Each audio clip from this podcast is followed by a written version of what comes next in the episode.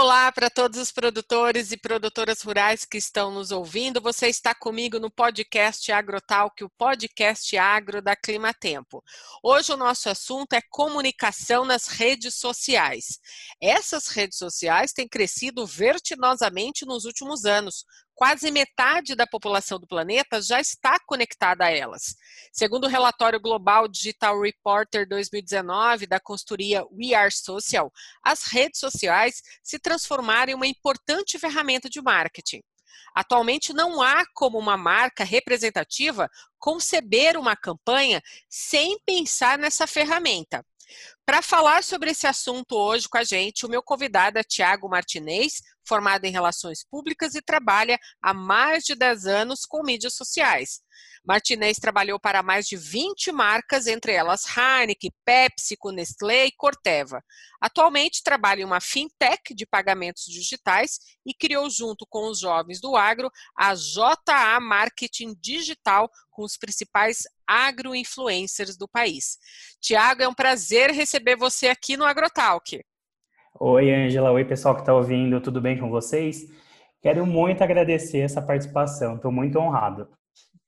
Tiago, vamos começar então, mas eu queria que você contasse e se apresentasse também um pouquinho para a gente, para os produtores rurais que estão nos ouvindo. Fala um pouco para a gente como que você veio parar nesse mundo do agronegócio. Bom, eu sou de Araraquara, interior de São Paulo. Vim para São Paulo estudar né, comunicação, relações públicas, porque na minha cidade não tinha.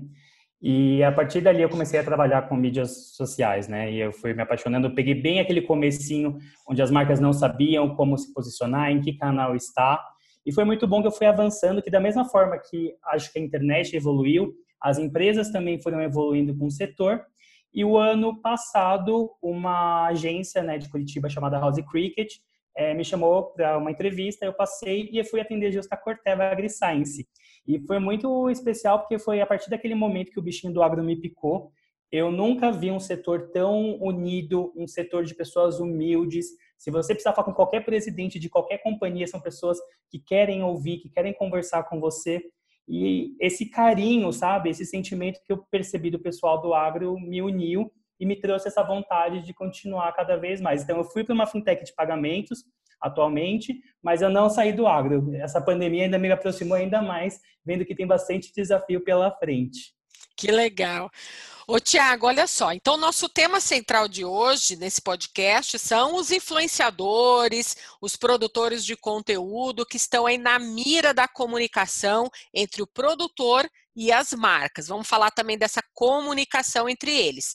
Por que, que é tão importante considerar o influenciador na estratégia de comunicação? Tá, então vamos falar do universo do agro aí, pensando também nos produtores. Essa área de comunicação de conteúdo do agro, né, de agroinfluência, é uma coisa muito recente. E eu tenho muito orgulho que eu fui um dos pioneiros a trazer esse projeto de a gente se alinhar e atrelar influenciadores junto com empresas.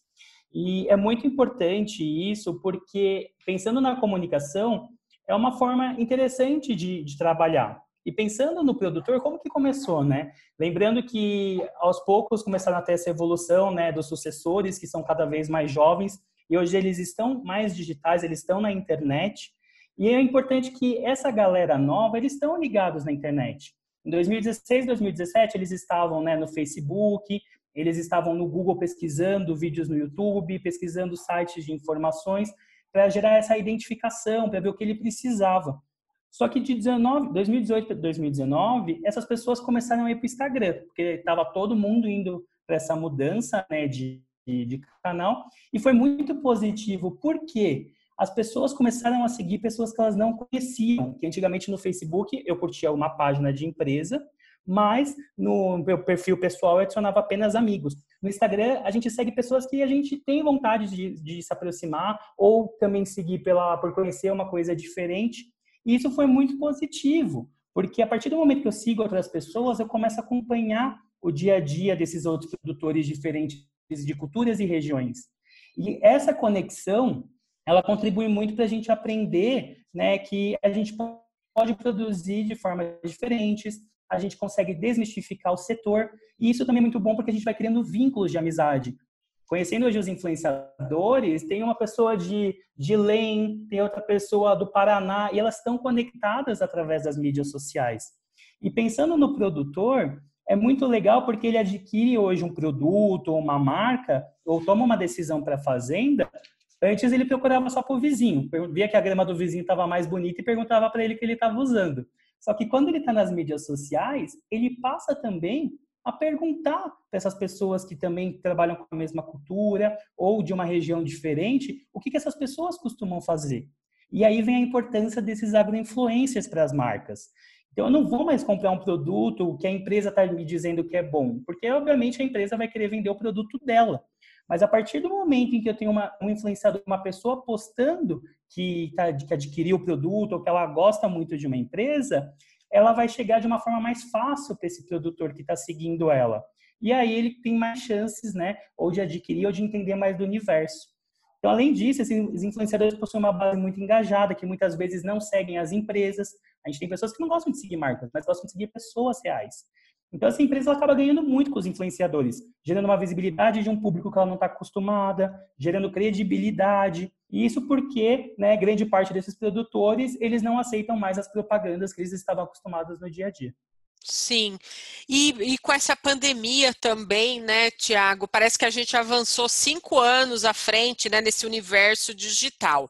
Apenas gerar posts com conteúdo de marca não é uma forma eficiente de atingir o consumidor, isso já está claro para a gente. Então, nesse cenário, os grandes influenciadores digitais surgiram como uma forma atraente de fazer a publicidade. Você concorda que um novo conceito, então, de publicidade está dominando o mercado, mas precisa ter um critério para escolher essas pessoas? Com certeza, Angela. É muito interessante ver essa evolução. Vou até pegar uns minutinhos do nosso papo para a gente pensar como que eram feitas as propagandas antigamente. E isso até antes das mídias sociais, né?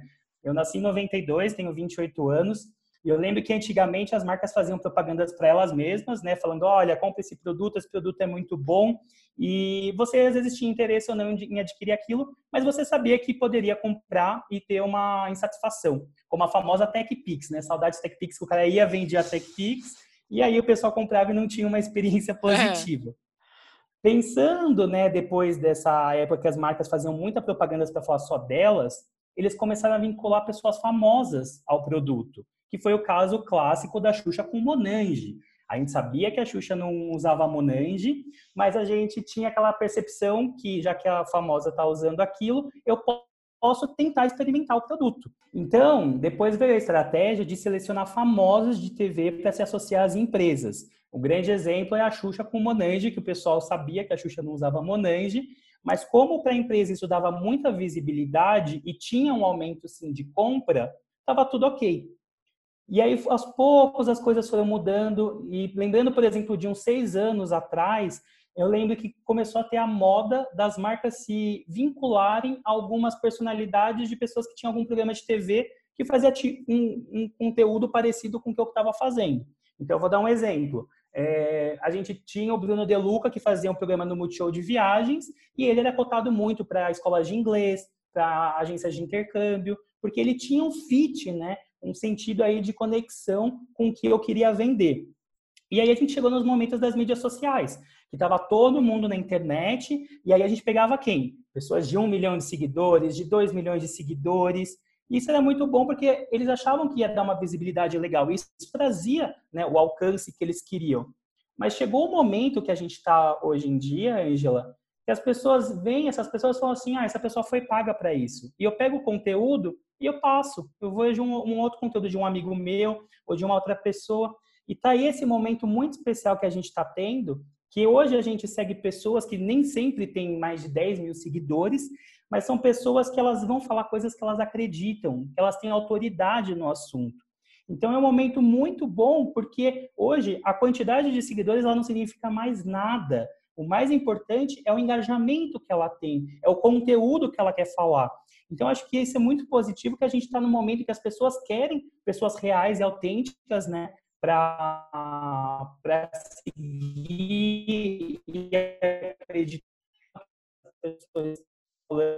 reduzida e as empresas têm que aproveitar essa onda para também gerar essa visibilidade que elas querem. Então, as marcas perceberam é muito melhor eu pegar um perfil de 4 mil seguidores engajados do que pegar um perfil de 1 milhão de pessoas que não tem fit com o meu público. Eu lembrei aqui que as TVs abertas começaram a abrir espaço também para programas de viagem, que você viu um apresentador falando sobre determinado país, é, mostrando a cultura daquele país, onde se hospedar. E isso também agora mudou, porque os grandes produtores de conteúdo e influenciadores, se eles vão viajar para algum lugar, eles te mostram até detalhes que antes a televisão não te mostrava. Então a gente começa a ver que esse mercado se tornou bastante promissor e cheio de detalhes, mas também algumas coisas assim a se considerar, né, Tiago, como o engajamento que você comentou e a relevância, é, criação de conteúdo autêntico, né? Não confundir esse produtor de conteúdo com uma compra de mídia, por exemplo. Então, você pode explicar para a gente é, um pouco sobre esses tópicos, engajamento, relevância, criação de conteúdo autêntico? Claro, antes até de falar isso, é, em cima do que você disse, como esses programas né, de viagem, eu acho que as pessoas gostam e o Stories ele bombou por isso, porque a gente mostra a realidade do lugar.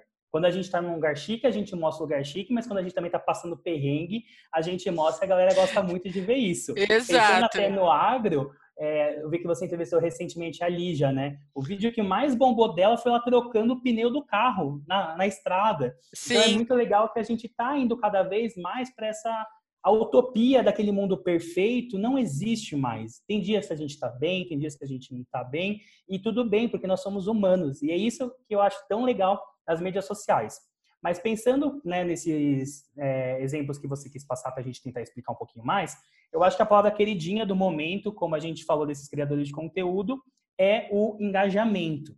Então, hoje, muito mais, como eu disse, que ter um número grande de seguidores, eu preciso ver se o engajamento dessa pessoa é positivo, né? Se ela tem uma porcentagem da base de seguidores que acompanham ela, realmente conversam com ela quantas curtidas, quantos comentários, quantos salvos e quantos compartilhamentos ela recebe comparado à quantidade de pessoas que, que seguem ela. Porque é muito estranho, tem muitos perfis, é, até agora também no agro começou a acontecer, de pessoas que têm 100 mil seguidores, as pessoas não sabem quem são essas pessoas, e aí quando você vai olhar a foto dela, né, pelo Instagram Web, tem 20 curtidas, 3 comentários.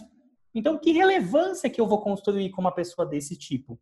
Então, hoje é muito mais interessante eu pegar uma pessoa que tem, como eu disse, 5 mil seguidores, é, do meio do café, por exemplo, se eu estou trabalhando para uma empresa de café, e essa pessoa tem uma base interessante que vai atingir meu público, do que pegar uma pessoa com um milhão que não faz sentido. E aí vem o ponto da relevância, que é também é o que eu falo bastante no curso, né, que eu criei com os jovens do agro. Então, se eu sou uma empresa e eu quero atrair produtores, eu tenho que buscar pessoas que têm essa relevância no assunto, que eles entendem isso. Então, ele vai ser muito bom se ele tiver um bom engajamento, porque a gente quer conversar com pessoas desse público. Então, é muito importante eu pensar que a relevância ela tem que ser muito boa. E um outro ponto, nem todo mundo é relevante em tudo. Então, se eu sou relevante em café, eu não vou ser relevante em soja. E tá tudo bem, porque a gente tem espaço para cada criador de conteúdo. E aí, sobre a parte do criador de conteúdo autêntico, eu lembrei até de um caso muito legal. Tem a Raquel Wedman, eu gosto muito dela, ela bomba no Instagram. E ela é uma das pessoas que do agro que a gente também faz ações com ela, né? Independente da empresa, ela fala que ela quer um, um influenciador assim, assim, assado. Quando a Raquel ela bate os requisitos, a gente apresenta a Raquel como uma solução. Mas olha o interessante, Angela. Eu posso passar a cotação para a empresa. Só que se ela não usa a empresa, se ela não adquiriu nenhum produto, ela prefere não fazer.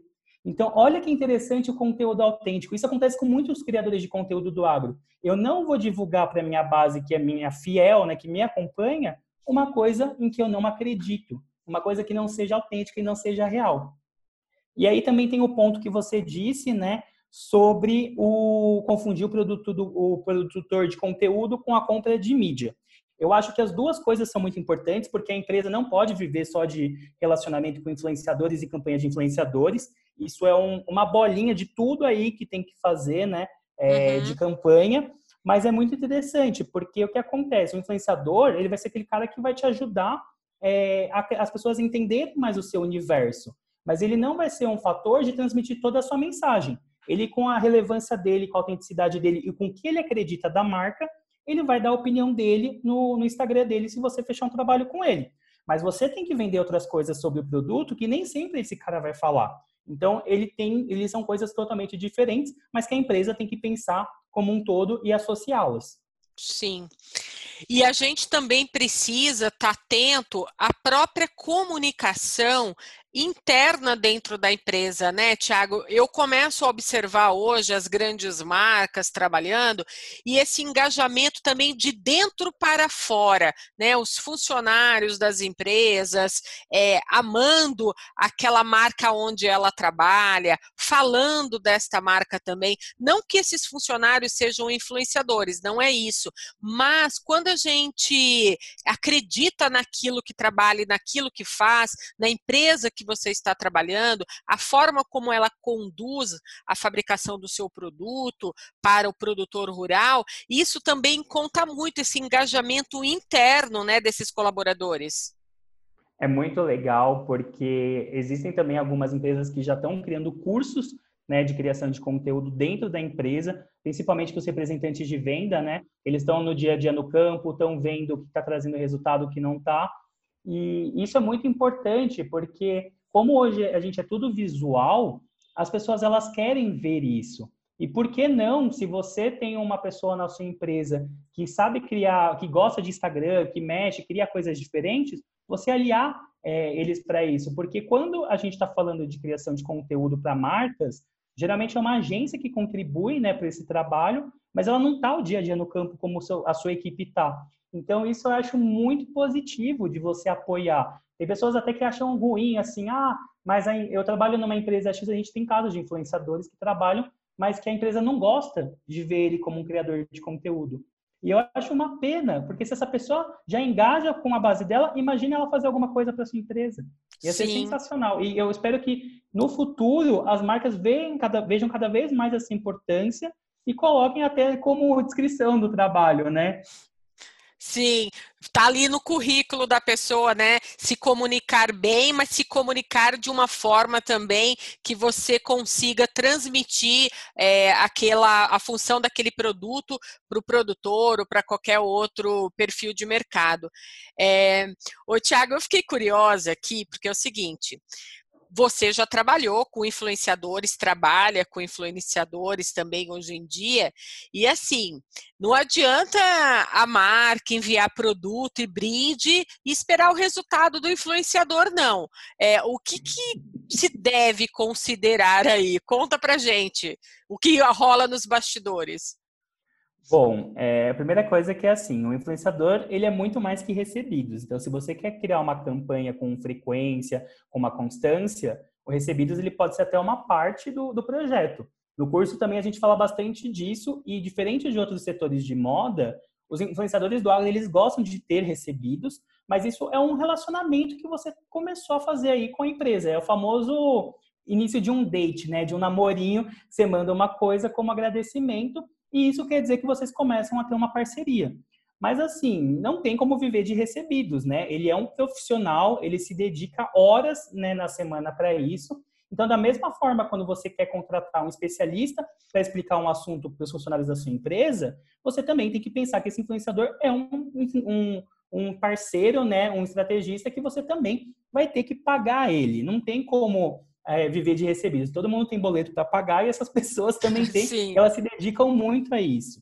Mas assim, é, tudo depende do objetivo. Às vezes, para uma aproximação, para um convite de congresso, está tudo bem você convidar, mas você também não pode exigir que ele que ele participe 100% ou que ele publique alguma coisa. Quando você faz, manda um recebidos ou um convite, é uma opção do influenciador, sabe?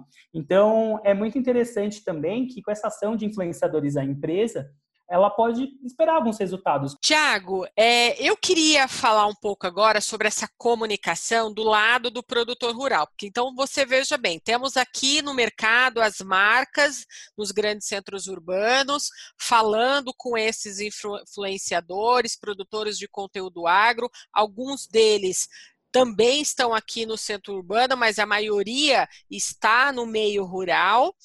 E aí, do lado de cá, tem o produtor rural recebendo estas informações. Mas eu começo a, pensar agora num futuro também de crescimento para esse mercado de influenciadores e produtores de conteúdo agro, dele saindo ali daquela, daquele mundo digital dele e indo também conversar com esse produtor rural no campo. Você acha que para um futuro próximo a gente vai ver muito essa conversão do influenciador e do produtor de conteúdo agro também indo a campo, resgatar aí essas informações ali pertinho do produtor rural? Eu, eu concordo absolutamente com você, Angela, e foi um ótimo ponto que você disse. Eu vejo que o setor do agro ele está numa evolução nessa parte de criadores de conteúdo. Então, a gente estava no momento, no ano passado, em que aconteciam os recebidos, como a gente comentou agora, e que era o início de um relacionamento. Desses recebidos, as marcas começaram a convidar esses criadores de conteúdo para feiras para falar dos lançamentos, até também, né, quando tinha os dias, né, no campo para mostrar a aplicação do produto. Mas eu ainda vejo e conversando com os nossos criadores de conteúdo que trabalham com a gente, que o produtor, quando vê o que eles estão falando de um produto ou de uma nova tecnologia, eles ficam curiosos e eles querem ver acontecendo. Então, a minha visão, ainda mais que a gente trabalha nesse período de pandemia, o agro vai continuar. Essas pessoas da grande cidade estão é, evitando esses eventos né, físicos. Eu vejo que agora é o momento ideal para fazer essa ação com os influenciadores. Então, manda, manda produto para ele, faz uma bonificação e pede isso, desde a da plantação até o final, para ver o resultado. Porque é isso agora que o produtor quer ver. Ele não quer ver mais influenciador indo para um evento com um show legal e ficar tudo bem. Mas e aí, o que, que vai acontecer depois? Cadê o resultado da aplicação do produto? Cadê a, essa semente que está todo mundo falando que é poderosa?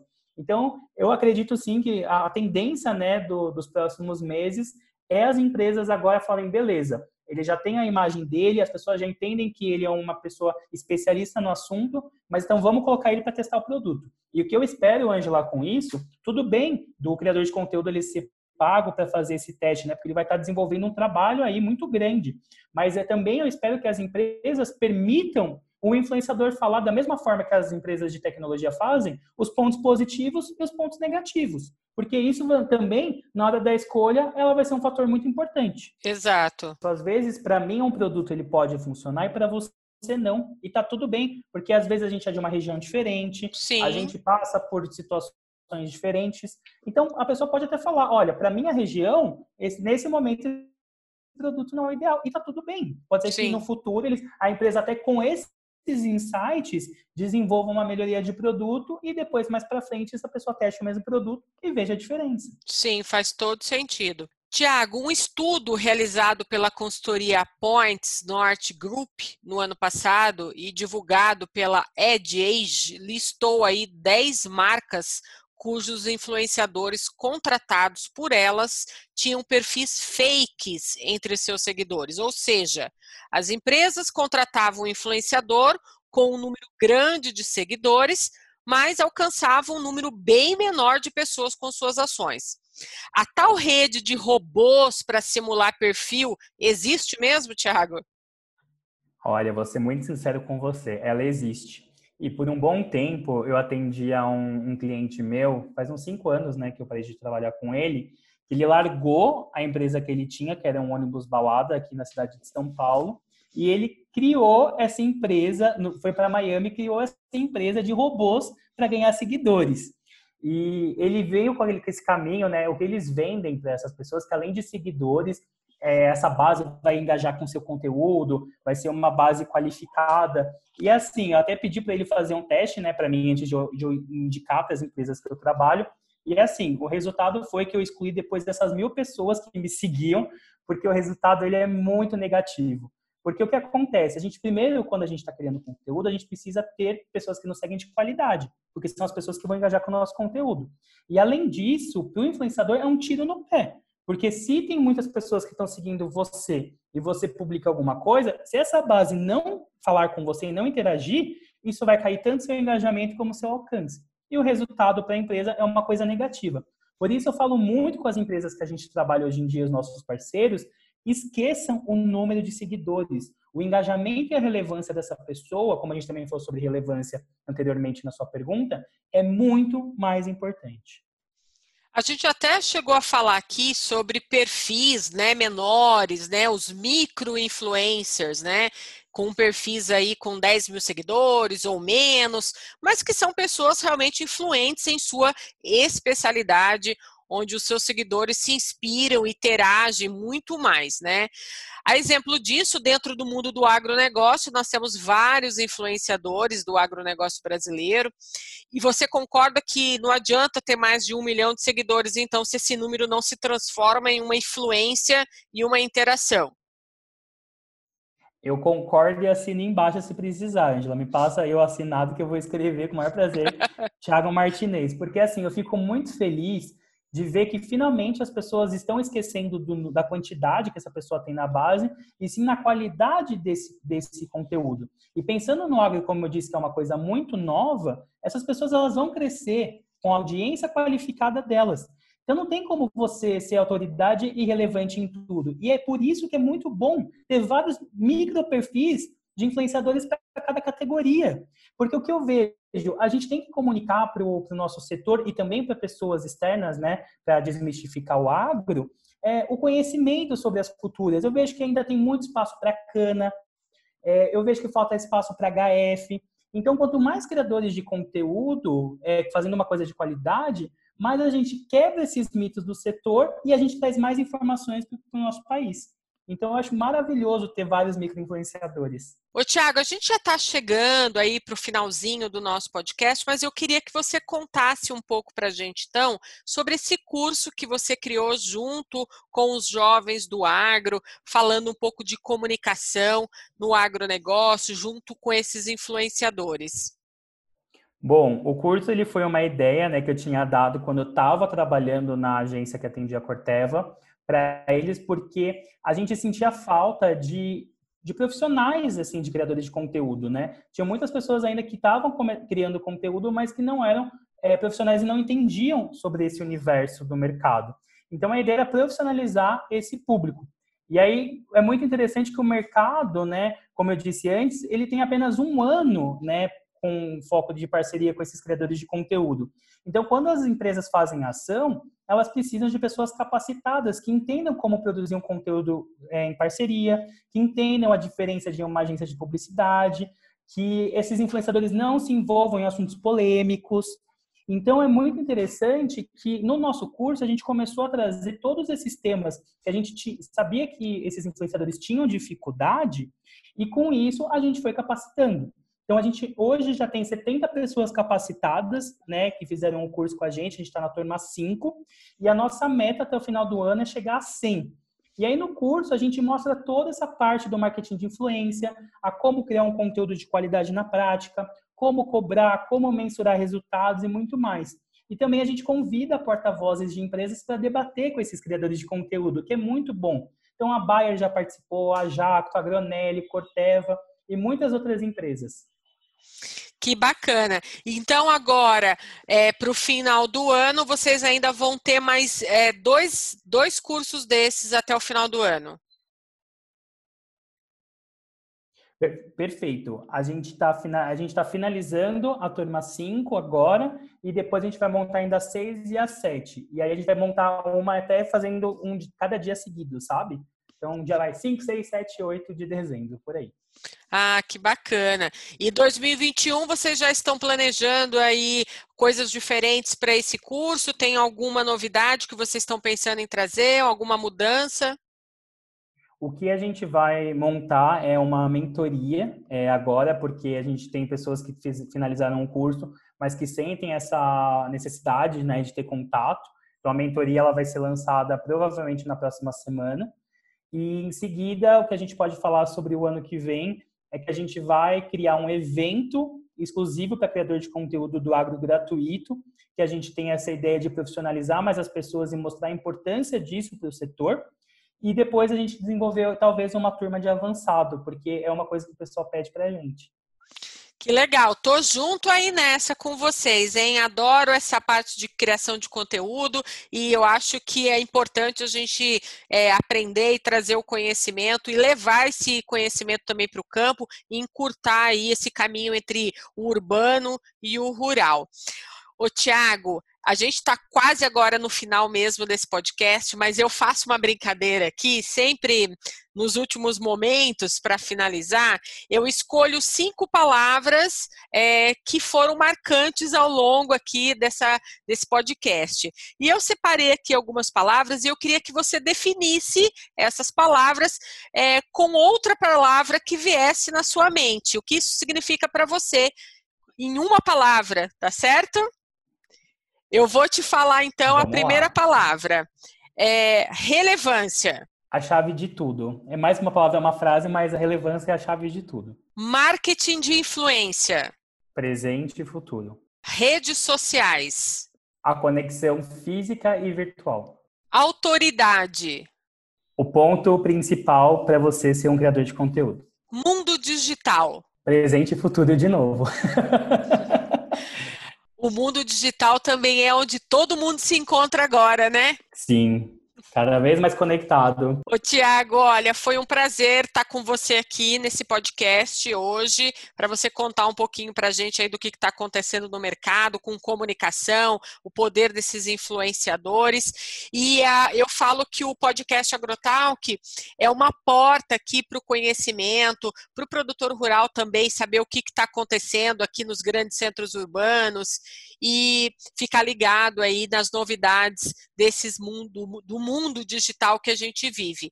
Então, é, fica aqui o meu agradecimento pelo seu tempo com a gente aqui no podcast Agrotalk e fica o convite para você voltar aqui outras vezes trazendo para a gente mais informações sobre redes sociais, sobre relevância, engajamento e o que, que acontece no mundo digital, porque eu sei que é muito dinâmico e muda rapidamente, todo dia tem coisa nova. Com certeza, Angela. Muito obrigado pelo, pelo espaço e foi um prazer e a gente está junto aí nos, nesses eventos maravilhosos. Tá, Joia. Muito obrigada. Até a próxima.